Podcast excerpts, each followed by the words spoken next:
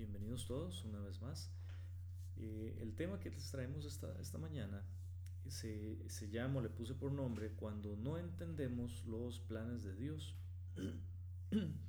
Esos planes de Dios, ¿verdad? Que, que a veces no, no comprendemos la forma como Él se maneja, la forma como Él actúa.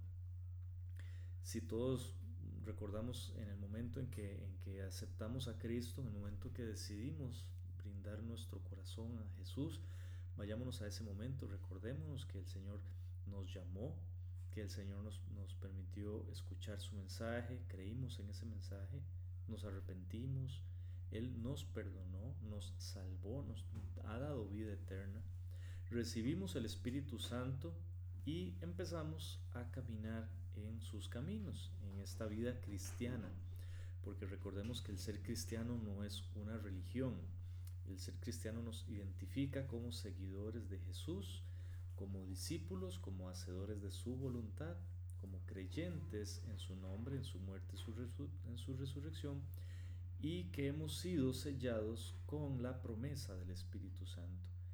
Nadie que no tenga el Espíritu Santo puede llamarse cristiano. Y todo lo demás, las religiones que podamos escuchar en el mundo o que existan, son simplemente eso, son religiones, son intentos del ser humano por buscar una relación con el más allá, con un ser superior, con una deidad, con una divinidad, con Dios, pero a la forma o a la prudencia humana. Sin embargo, Dios se decide revelar a nosotros, Él decide venir a buscarnos a este mundo, decide bajar incluso a este mundo, a buscarnos, a morir por nosotros, y nos ha dado el Espíritu Santo. Así que todos aquellos que vivimos por el Espíritu, que tenemos el Espíritu Santo, nos reconocemos como cristianos, como hijos de Dios. Así que cuando hemos experimentado todo este proceso que les vengo comentando, Dios llama a cada uno de nosotros, nos llama para cambiar nuestros planes y seguir sus planes, los planes de Dios.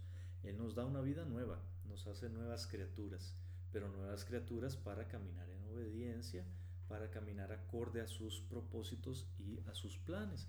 Y esto es muy hermoso, esto es lo mejor que nos puede pasar en la vida, formar parte del plan de Dios. Pero quizás en aquel momento, cuando somos salvos, decidimos entregar nuestra vida a Jesús, pensamos que todo va a ser color de rosa y que de ahí en adelante ahora sí todo va a cambiar radicalmente, que ya no vamos a, sufrir, que ya los problemas se van a desaparecer como por arte de magia.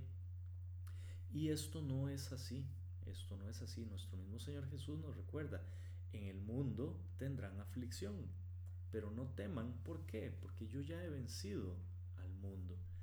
Y este nuevo caminar en Cristo implica muchísima fe, implica mucha fe, implica mantenernos firmes, implica ser obedientes, porque si me aman, obedecen mi palabra, dice el Señor. Así que este caminar cristiano no es sencillo, es para valientes, es un caminar de mucha fe, es un caminar de obediencia, es un caminar de, em, de mucha eh, firmeza, de mucha valentía, esfuérzate y sé valiente. Si no fuese así, el Señor no nos pediría con tanta insistencia que nos tenemos que esforzar, poner de nuestra parte. Requiere mucho compromiso también. Y es lo que menos tiene el mundo hoy en día, compromiso. Y ya que aún seguimos estando en este mundo caído, vamos a enfrentar dificultades, vamos a, enfrentar retos, vamos a enfrentar rechazos, vamos a enfrentar momentos en que las cosas no van a salirnos bien. Todo esto es porque pertenecemos todavía a este mundo. Recordemos que nuestro Señor Jesús ora por los discípulos y por nosotros, por todos aquellos que han de creer. No te pido que los apartes del mundo, que los saques del mundo, sino que los libres del mal, que los cuides del mal. Y es porque todavía, si estamos en esta tierra, en este mundo, es porque estamos cumpliendo un propósito. Pero estemos claros, este mundo es un mundo caído, es un mundo que cada vez le da más la espalda a Dios, que cada vez lo está sacando más y más y más de sus intereses y el mundo está enfrentándose, digámoslo así, a nuestra, forma de ser cristiana. o nosotros tenemos que enfrentarnos con las ideologías del mundo y cada vez va a haber más eh, rechazo, cada vez va a haber más opresión, cada vez va a haber más oposición a los que pensamos de la manera como pensamos nosotros, a los que tenemos como la palabra del Señor como nuestra base para vivir, a los que amamos a Jesús y le seguimos y queremos ser como Él, vamos a encontrar cada vez más mayor oposición. Sin embargo, todo esto eh, nos hace sentirnos a veces un poco incómodos. Vemos que las diferentes situaciones de vida eh, son muy difíciles. A veces nos queremos quebrantar, nos desanimamos y eso es, es normal en nuestra, nuestra naturaleza humana, ¿verdad?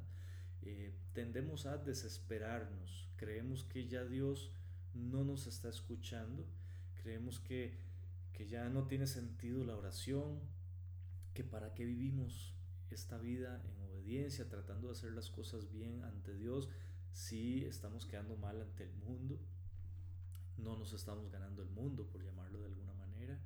Eh, creemos que no tiene sentido lo que estamos haciendo porque estamos encontrando con burlas, de las, con rechazo de las personas. Incluso puede ser que hasta el trabajo nos, nos quieran despedir por la forma como nosotros somos como el, del mismo trabajo eh, nuestro jefe o nuestros superiores mm, buscan la manera de incomodarnos. ¿Por qué? Porque les incomoda nuestra forma de ser, nuestra forma como vivimos por Cristo y para Cristo. ¿Por qué? Porque el mundo no entiende las cosas de Dios. Porque las cosas de Dios tienen que discernirse en el Espíritu. Y si no tienen el Espíritu, no van a poder discernir las cosas de Dios, no las van a poder comprender ni asimilar. Entonces las van a rechazar inmediatamente. Así que nosotros vamos a encontrar todo esto en nuestras vidas. Vemos cómo quizás nada cambia, cómo estamos realmente comprometidos con Dios y queremos hacer las cosas bien y estamos alejando cada vez más el pecado de nuestra vida, pero pareciera como que nada cambia, pareciera como que nada avanza, como que estamos estancados, como que no vamos para ningún lado, como que nada nos sale bien, como que todo es tropiezo, como que nos equivocamos una y otra vez, no entendemos lo que está pasando.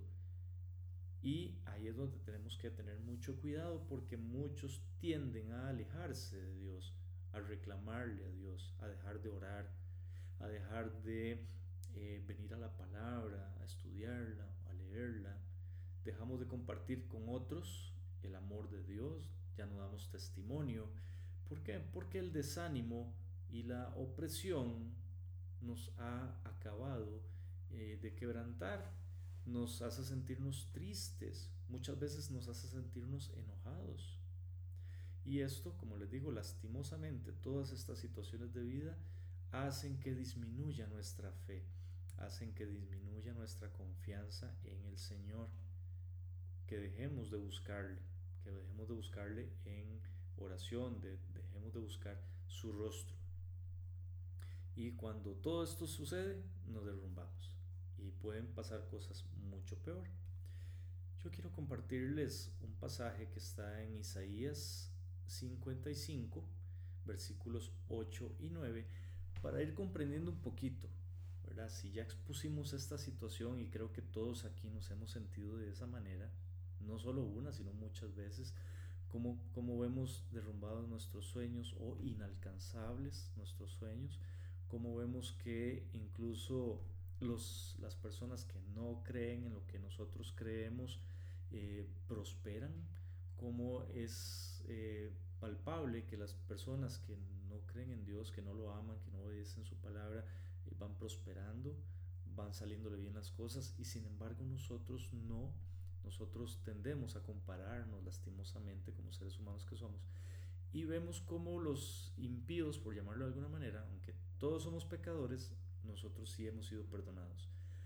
Pero aquel que no tiene el perdón de Dios, aquel que no tiene el Espíritu Santo, tendemos nosotros a verlo con ojos humanos y a pensar por qué es que nos va mal a nosotros o por qué no nos va tan bien como nosotros desearíamos o por qué estamos viviendo una situación, por qué perdimos un familiar, por qué tuvimos que que eh, sufrir una separación, porque tuvimos que sufrir un divorcio, por qué estamos sufriendo violencia en nuestro hogar, por qué estamos sufriendo despidos o rechazos en el trabajo, por qué si tenemos un emprendimiento no nos está yendo tan bien, por qué no hay clientes, por qué no estamos ganando dinero, eh, por qué tenemos tantas deudas, en fin, muchísimas preguntas. Aquí podríamos cada uno dar testimonio de lo difícil que se vuelve la vida en apariencia para nosotros.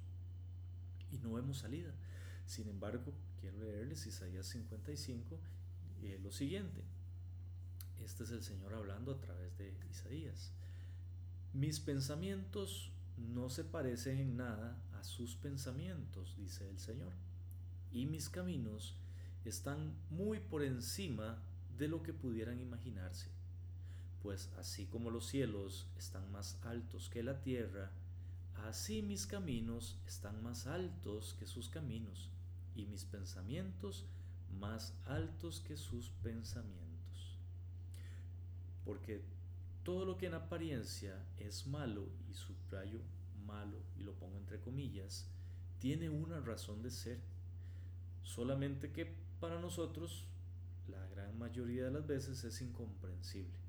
No tenemos capacidad humana de adelantarnos en el futuro y de ver cómo va a ser el desenlace de la situación mala o la, o la situación adversa que estamos viviendo en este momento.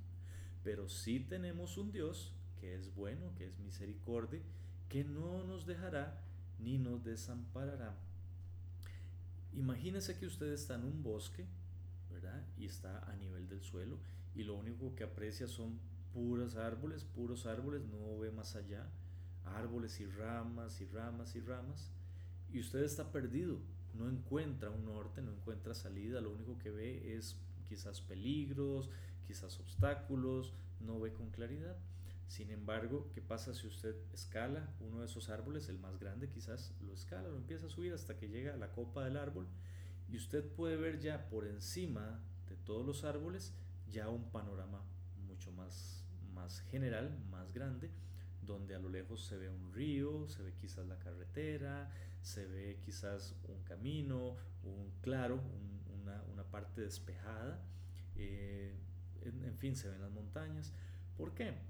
Porque nosotros somos esa persona que está a nivel del suelo, con un panorama limitado no tenemos la capacidad de ver más allá. Pero y Dios es la persona que está encima de la copa del árbol, que tiene todo bajo control y que puede ver absolutamente todo. Y ya Él sabe que nosotros si seguimos caminando vamos a llegar a ese río, vamos a llegar a la carretera y vamos a poder salir de ese bosque donde estamos perdidos.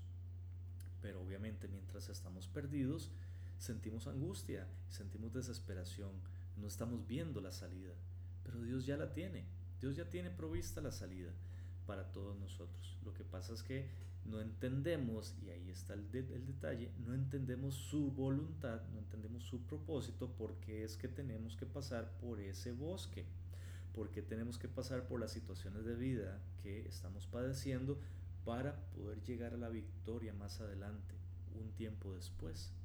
Es incomprensible, pero ahí es donde la fe juega un papel sumamente importante, donde la palabra del Señor juega un papel fundamental, muy importante, que nos mantiene con vida, que nos mantiene esforzándonos, que nos mantiene siendo valientes para poder continuar.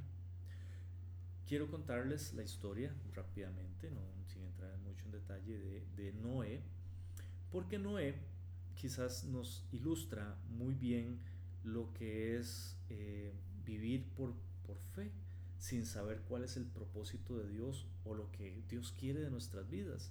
Y es que todos, absolutamente todos, estoy seguro de que todos los que estamos aquí, le hemos preguntado a Dios o nos hemos preguntado a nosotros mismos, Señor, no entiendo lo que está pasando, no entiendo cuál es tu propósito, qué es lo que querés de mí, por qué sigo en esto, ¿verdad? Es, son, son preguntas que son válidas.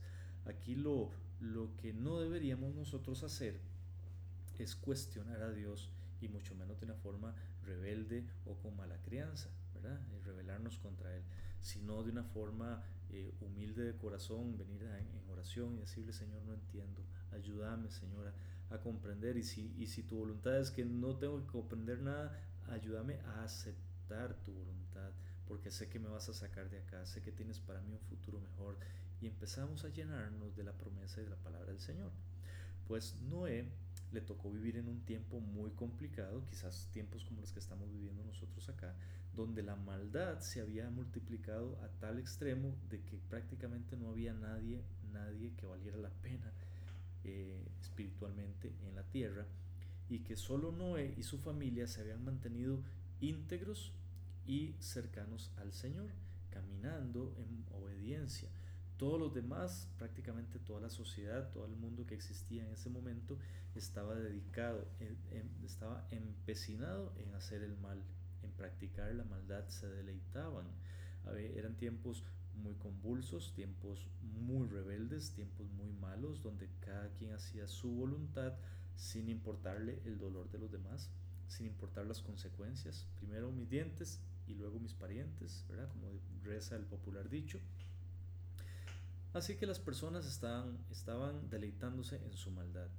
Algunas personas pues escriben, no tenemos muchos datos en la, palabra del Señor, pero algunas personas opinan y piensan que eh, había eh, canibalismo, que las personas se comían, mataban los animales, que había mucha perversión sexual, eh, que obviamente había gigantes en ese momento, eso sí no lo dice la palabra, y que estos gigantes arrasaban con todos los recursos naturales, eh, que todos los árboles los, los talaban, obviamente eran insaciables en cuanto al apetito y se comían no solo los animales, sino que se comían a las personas, en fin, podemos imaginarnos cómo era un mundo completamente eh, cubierto por las tinieblas, un mundo donde le dio la espalda completamente a su creador y que todas las personas estaban empeñadas en hacer el mal.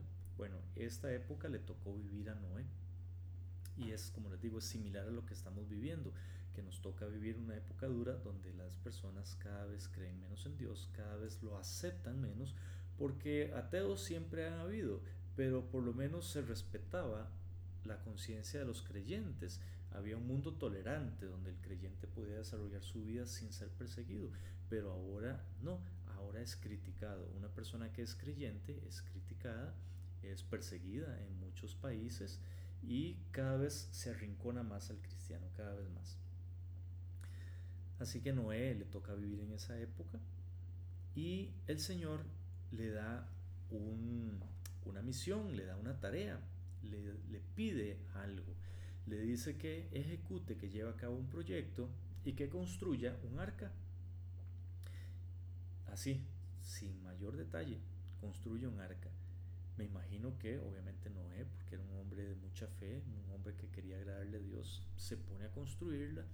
Pero imaginemos que de repente también Noé se pone a preguntarse, ¿por qué estoy haciendo esto? ¿Qué sentido tiene? Y no duró un par de añitos fabricando esa arca. Algunos estudiosos hablan de que duró más de 100 años construyendo esa arca. Imagínense, no había un mar cerca, no había lagos cerca, no llovía, ni siquiera todavía, no existían las nubes, no existía la lluvia como la conocemos. Entonces, más extraña sonaría la petición del Señor. Imagínense que empieza a cortar los árboles, y la gente le está preguntando, ¿qué es lo que estás haciendo, Noé? No, estoy haciendo un proyecto que me mandaron a hacer. ¿Y qué es? No sé, es un proyecto. Ni siquiera tenés la idea de cómo em, explicarle a la gente lo que estás haciendo porque ni siquiera vos entendés lo que está pasando. Muchas veces nos, nos quieren preguntar, pero, pero ¿qué es esa vida nueva que estás viviendo? O sea, que, ¿por qué estás viviendo ahora de esa manera? Este, y, muchos se burlan y nos dicen, es que eso sea ahora sos pandereta, ahora que estás ahí con la Biblia debajo del brazo y empiezan a ofenderte, porque no entienden lo que estamos viviendo. Pero lo más preocupante es que nosotros tampoco muchas veces lo estamos entendiendo. Así que eh, Noé empieza a vivir una serie de situaciones, empieza a enfrentarse con sus vecinos, con la sociedad que los rodea en ese momento y él puede tomar una decisión, seguir adelante creyéndole a Dios o abandonar eso con tal de saciar su entendimiento, con tal de eh, caerle bien a sus vecinos, a sus conocidos que le están preguntando, que le están eh, haciendo burla, porque quizás después de ya de pasar uno o dos años, ven que nada pasa, que nada está avanzando. Noé mismo dice, pero es que no, avanza, yo estoy colocando postes y postes y no entiendo qué es lo que estoy haciendo.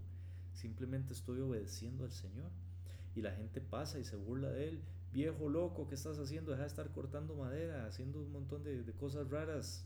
Esa, ese, ese mamarracho que estás haciendo ahí. Mucha gente se burla de nosotros. Deja de estar perdiendo el tiempo ahí en, en oraciones y en grupos. Vení, vamos a vivir la vida.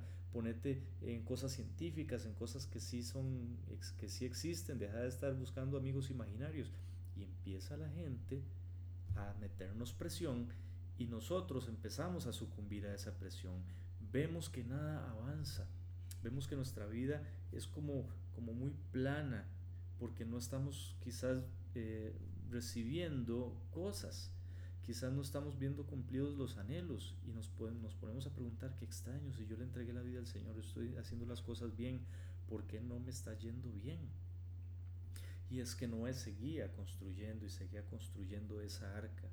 Y conforme más avanzaba, más se iba dando forma de un caparazón grande, como una caja enorme, porque ni siquiera era como un barco como lo conocemos. Noé ni siquiera se imaginaba el Señor le daba los planos, le decía cuánto cortar, dónde pegar, aquí y allá, le daba las instrucciones y él simplemente obedecía, no entendía lo que estaba pasando. Y es que nosotros no estamos llamados a entender al Señor, estamos llamados a obedecerle. Ya, si en esa obediencia el Señor se complace en darnos iluminación, en darnos revelación, bendito sea. Pero no podemos estar preguntándole a cada rato que nos explique qué es lo que quiere hacer con nuestras vidas porque ni siquiera entenderíamos muchas veces. Jesús se lo dijo a Nicodemo, si te explico las cosas terrenales y no las entiendes, ¿cómo pretendes que te explique las cosas espirituales? No las vas a entender. Y si el Señor se tomara el tiempo de explicarnos por qué estamos pasando por la prueba, por qué estamos pasando por el sufrimiento que estamos pasando y nos pasa como en una película los avances y nos muestra el final y nos muestra cuando vayamos a salir victoriosos y cuál es el propósito de él, yo creo que nos volaría la cabeza, nos volveríamos locos, no entenderíamos porque son demasiadas ideas juntas a la vez, no tenemos la capacidad de procesar tanto, de atar tantos cabos y de seguir el hilo conductual que sigue Dios en su plan, porque Él sí Imaginemos que él es como una supercomputadora gigante que procesa millones de datos de información en instantes. Nuestro cerebro no da para tanto. No entenderíamos. Si el Señor se pusiera a explicarle a Noé todo lo que él iba a hacer y todos los propósitos, Noé quizás se hubiera vuelto loco. Así que lo único que nos queda es obedecer. Y conforme vamos obedeciendo, el Señor no nos deja solos, el Señor nos va fortaleciendo, nos va dando ánimo. Para eso está el Espíritu Santo, para darnos ánimo, ese ánimo de seguir adelante, ese ánimo y esa valentía que nos da el Señor para poder continuar, para no desmayar, para poder seguir cumpliendo y siendo obediente a la voluntad del Señor. Así que Noé va construyendo eso y todavía cuando lo termina le dice que tiene que meter animales ahí, o sea, más extraño todavía. Imagínese que usted le digan, vaya a un cuarto y meta un león ahí. Ah, ya lo veo, usted que vaya a querer meter un león ahí con, donde usted va a estar con su familia. Pero a él le toca obedecer. De hecho, los animales van llegando.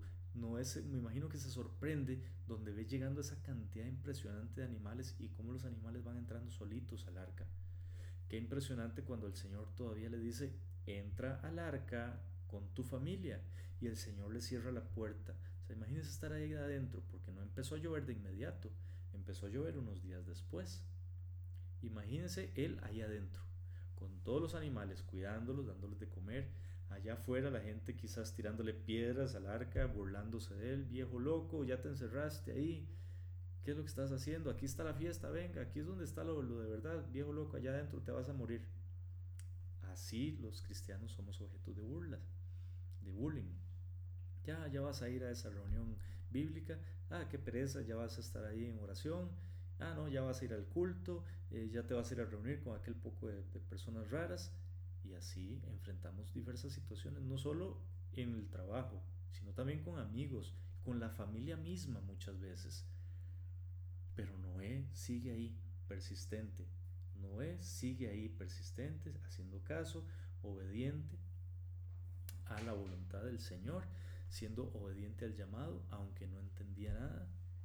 Y luego, cuando ya él, unos días después, está ahí adentro, imagínese lo que es tal vez un día, sí, pero dos, tres días después, Señor, ¿para qué estoy aquí? Me siento raro, ya no voy a volver a salir, ¿qué va a pasar cuando salga? Me van a, me van a vacilar me siento, me siento raro, me siento tonto, nada avanza, llevo 100 años de estar trabajando con esta arca y no pasa nada, no entiendo. Y de repente empieza a llover, empieza a generarse un ruido extraño afuera, que era un ruido que no se conocía, el ruido de la lluvia, y empieza a llover, se empieza a inundar todo, aquella arca enorme se empieza a mover y ya él está entendiendo, hoy aquí está pasando algo. Y ya hasta ese momento él empieza a entender qué dicha que estoy aquí adentro y no estoy allá afuera. Qué salvada que el Señor me tiene aquí. Y aún así pasaron 40 días y 40 noches y pasó un tiempo más antes de que esa puerta se volviera a abrir y él pudiera salir a lo nuevo que el Señor tenía para él. Qué impresionante prueba de fe. Pues así nosotros quizás no llevamos 40 eh, años, 100 años en esta prueba, pero quizás sí llevamos algunos años, algunos meses y no entendemos. Pero sigamos valientes, no nos rindamos, sigamos siendo persistentes y obedientes sobre todo, porque definitivamente el plan del Señor tiene algo bueno para nosotros. Romanos 11:33 nos dice, qué grande es la riqueza, la sabiduría y el conocimiento de Dios es realmente imposible para nosotros entender sus decisiones y sus caminos. Es demasiado. No podríamos entenderlo, pero hay que confiar. Y no es una fe vana, no es una fe tonta, no es una fe sin sentido, es una fe real porque creemos en las promesas que están escritas en la palabra. Aquella petición que parecía descabellada, que sería incomprensible ante los ojos de Noé y mucho más ante los ojos de las personas que no amaban al Señor, sería lo que iba a salvar a Noé y a su familia. ¿Quién lo iba a decir? Que aquel pedazo de madera que empezó a cortar y otro pedazo de madera por allá, que iba a empezar a unir y que iba a empezar a colocar, sería lo que finalmente salvaría a Noé y a su familia. Qué impresionante. Y aunque el Señor le hubiera dicho, no haga eso, porque eso lo va a salvar, aún así no lo iban a entender. Porque si el Señor le hubiera dicho, va a llover y se va a inundar esto, tampoco lo iba a entender porque no llovía, no existía la lluvia. Tampoco le, se iba a imaginar si el Señor le decía, enciérrese ahí porque eso va a flotar, porque esto se va a inundar de tal manera que el agua va a cubrir hasta casi el cielo. No lo iba a entender porque nuestra capacidad humana no da para entenderlo. Así que el Señor ni siquiera mm, nos, nos valora esa posibilidad de, de ponerse a explicarnos todo, porque no lo vamos a entender. El Señor nos da la información que Él cree conveniente, que sabe que vamos a poder manejar y nos prueba nuestra obediencia y nuestra fe. Y qué bonito cuando al final de todo Noé puede salir de aquella arca, abrir la puerta y darse cuenta que hay un mundo nuevo de oportunidades para él y su familia. Y ahí es en ese momento cuando dice, claro, ahora ya entiendo. Ya entiendo por qué de aquel clavo que puse, ya entiendo de por qué aquella madera que puse, ya entiendo por qué tenía que sujetarlo de la manera que el Señor me dijo, ya entiendo por qué tenía que yo entrar, ya entiendo por qué es que yo tenía que meter a los animalitos o los animalitos entraron. Hasta ese momento quizás entendamos. Pero mientras tanto, tenemos que estar conscientes de que el Señor no nos va a abandonar, no nos va a dejar. Cuando nos sintamos tristes, cuando nos sintamos estancados, cuando nos sintamos desanimados, sin entender por qué no nos va bien, cuando sintamos que, que no estamos saliendo del hueco, del bache, que parece que nuestra vida no tiene sentido, veamos hacia nosotros mismos, veamos nuestra propia vida, veámonos en un espejo, veámonos vivos, sintamos nuestra respiración, escuchemos nuestra respiración, veamos cómo nuestros ojos pueden ver, pongamos atención a los sonidos. Toquemos cosas, cómo las cosas nos provocan diferentes sensaciones. Tomamos un poco de arena y nos da una sensación, metemos la mano en agua y nos da otra sensación, tocamos una hoja y nos da una sensación. Veamos cómo un bebé se forma en el vientre de la mamá, va creciendo y nace y se forma una persona, llega a ser una persona adulta y grande, que los crecen los huesos, nos sale, nos sale vello donde no había vello, cambiamos la voz, crecemos, nos volvemos más fuertes. Todas estas situaciones. Veamos las aves del cielo, asomémonos en la ventana, abramos la ventana, veamos esas nubes, veamos cómo vuelan los, los pajaritos y no se caen. Veamos cómo los ríos confluyen y van hacia el mar, cómo se vuelven a llenar, cómo están manteniéndose llenos, cómo ese mar se llena y no se rebalsa no termina inundando todo. Observemos las montañas, cómo son imponentes, cómo hay árboles, cómo crecieron tanto, cómo se lograron formar, cómo se sostienen tanto peso. Recordemos, recordemos que Dios es el Señor cuando veamos todas estas cosas. Recordemos lo que nos dice Eclesiastés 11:5. Así como no sabes por dónde va el viento, ni cómo se forma el niño en el vientre de la madre, tampoco entiendes la obra de Dios, creador de todas las cosas. Qué difícil entender, porque no estamos en capacidad de hacerlo.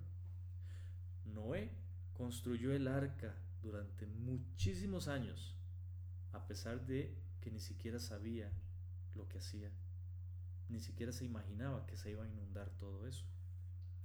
El pueblo de Israel salió de un país donde estaba, sí, esclavizado, sujeto a trabajos forzosos, pero tenía un techo, tenía un, estilo de vida ya acostumbrado a hacerlo, y los envía al desierto, aquella, aquel paraje desolado donde no había agua, donde no había comida, donde el Señor proveyó eso de una forma sobrenatural, donde tenían que dormir con el cielo como techo, pero el Señor estaba ahí y el propósito de ellos era ir hacia ese desierto. Cómo fue acorralado el pueblo de Israel hacia el mar y venía perseguido por el ejército del faraón y no tenían escapatoria. Iban a una muerte segura y el Señor proveyó una salida, abrió el mar. ¿Quién se iba a imaginar? Cuando salieron de Egipto que iban a llegar a enfrentarse al faraón, a una situación donde no tenés escapatoria. ¿Cuál de esos se hubiera imaginado? No, no, tranquilos, no, no tengamos miedo, el Señor va a abrir el mar y por ahí vamos a pasar. No, nadie se iba a imaginar eso, si no es hasta que los ojos de ellos lo vieron. Déjese sorprender por el Señor. La situación que usted está viviendo hoy en día, que usted se sienta arrinconado, es en el momento donde más va a ver la mano del Señor, es donde más va a ver la misericordia del Señor. Simplemente siéntese y prepárese a ver el milagro en su vida. Prepárese a ver cómo el Señor va a resolver esa situación de una manera extraordinaria que usted ni siquiera se imagina. Abraham contempló una noche las estrellas. El Señor le pidió que saliera fuera de su tienda y que volviera a ver el cielo y le dijo que su descendencia iba a ser tan grande como, las, como la cantidad de estrellas que hay en el firmamento, tan grande que no se puede contar. Y quizás para nosotros no signifique mucho, pero recordemos que para ese momento no hay ni siquiera, eh, Abraham, perdón, ni siquiera tenía hijos y ya estaba anciano. Así que lo que el Señor le estaba diciendo sonaba descabellado para él. Vas a tener una descendencia enorme. Yo raro, ni siquiera hijos tengo y ya estoy viejo. ¿Cómo voy a tener una descendencia? Pero el Señor se lo dijo, se lo prometió. Y tuvo un hijo a muy avanzada edad. José, a José lo vendieron sus hermanos. Fue un muchacho que su propia familia lo rechazó, arrancado de los brazos de su padre, arrancado de su hogar, de su cama cómoda, de su comidita caliente en la mesa echado fuera, vendido como un perro viejo a unos mercaderes, llevado a Egipto, calumniado, viviendo cosas injustas, va a dar hasta la cárcel. Dos años estuvo en la cárcel por lo menos. Y ahí, en la cárcel, me imagino que él se preguntaba, ¿por qué yo? ¿Qué hice para estar aquí, Señor? No entiendo. Y él se mantuvo, se mantuvo firme y el Señor incluso ahí en la cárcel lo prosperó y lo llevó a lugares donde él no se imaginaba. Si a él de niño le hubieran dicho, usted va a ser la mano derecha del faraón de Egipto, no se lo hubiera podido creer, no lo hubiera podido asimilar. Y hoy también, si el Señor viniera y mandara un ángel y el ángel se le aparece y le dice a usted cómo va a ser su futuro, no vamos a poder entenderlo, no vamos a poder comprenderlo. No vamos ni siquiera a imaginarnos cómo es que vamos a llegar ahí, porque lo que vemos ahorita es completamente otra, otra historia. Así que el Señor nos dice, confíe en mí y yo haré. Confíe, usted tranquilo. Usted encárguese de seguir alimentando su vida espiritual, de seguir eh, alimentando una relación con el Señor. No se aleje de la oración, manténgase fiel al Señor, obediente a Él, apegado a la palabra, meditando en la palabra de día y de noche. Y todo lo que haga prosperará, le irá bien, dice la palabra. Así que usted confíe que el Señor sabrá por qué lo tiene en la situación en que usted está y cómo lo va a sacar de ahí. El rey David, el rey David siendo un muchacho muy joven, fue ungido por el profeta Samuel con la promesa de ser rey. ¿Cuántos años pasaron hasta que él vería cumplida esa promesa? Muchos años. Incluso anduvo prófugo, escapando, salvando su vida porque Saúl, que era el rey, lo quería matar. Cuando él tenía la promesa, él mismo tenía la promesa del Señor de ser rey, andaba prófugo, andaba huyendo porque lo iban a matar. ¿Cuántas cosas pasó? Pasó hambre, pasó frío, estuvo metido en una cueva. Tenía que ocultarse, disfrazarse para que no lo identificaran y lo fueran a matar ni a él ni a sus seguidores, hasta que llegó el día en que vio cumplida la promesa del Señor. A pesar de que no entendemos muchas cosas, sí sabemos todo lo que hace Dios, que todo lo que Él hace obra para bien y eso debe ser suficiente para resistir el día malo. Con esperanza prepararnos para ver las maravillas del Señor. Romanos 8:28 y sabemos que a los que Dios aman, todas las cosas les ayudan a bien. Es a saber, los a los que conforme al propósito son llamados. Porque los planes de Dios son planes de bien y no de mal, porque Él nos ama todo lo que de su ser sale son cosas buenas para nosotros, porque Él lo prometió y fiel es el que hizo la promesa. Cierre sus ojos y dile, dígale al Señor. Él y usted saben muy bien la situación que está pasando. Solo Él y usted saben lo que realmente su corazón está pasando esa desesperanza, esa, ese desánimo que quizás últimamente lo está embargando.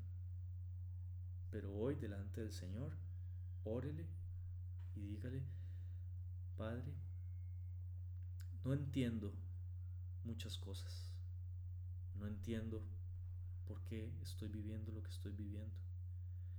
Me duele, me angustia. A veces Siento ganas de tirar la toalla porque ya no doy más. Pero como tú eres fiel a tu palabra y tu palabra es verdadera y sé que hay planes de bien para mí, Señor, te pido en el nombre de Jesús que saques de mí todos esos pensamientos de derrota, que alejes de mí todos esos pensamientos de tristeza, todos esos pensamientos de deséxito, porque yo soy tu Hijo, coheredero del reino con mi Señor Jesús, heredero de las promesas que están escritas y cómo tú nos sustentas y nos cuidas, Señor. Cambia nuestro lamento en baile, Señor, y cambia esos pensamientos de tristeza y de derrota y de angustia en pensamientos de esperanza. Llénanos de fe, Señor, aumenta nuestra fe. Y que mientras estamos viviendo la prueba, podamos seguir buscando tu rostro en oración, Señor, buscando refugiarnos en tu palabra, porque esa palabra es como una lámpara a nuestros pies, Señor. Que aunque aún no veamos la salida, nos mantengamos caminando, siempre avanzando en el buen camino de la fe. Un paso a la vez, un día a la vez, Señor. Porque vamos a buscar primero tu reino y tu justicia. Y sabemos que todo lo demás que necesitemos, tú lo vas a proveer, Señor. Quita esa tristeza de nuestros corazones. Llénanos de ánimo y entusiasmo, Señor, para poder seguir adelante, para poder dar testimonio de tu amor, de tu evangelio, Señor.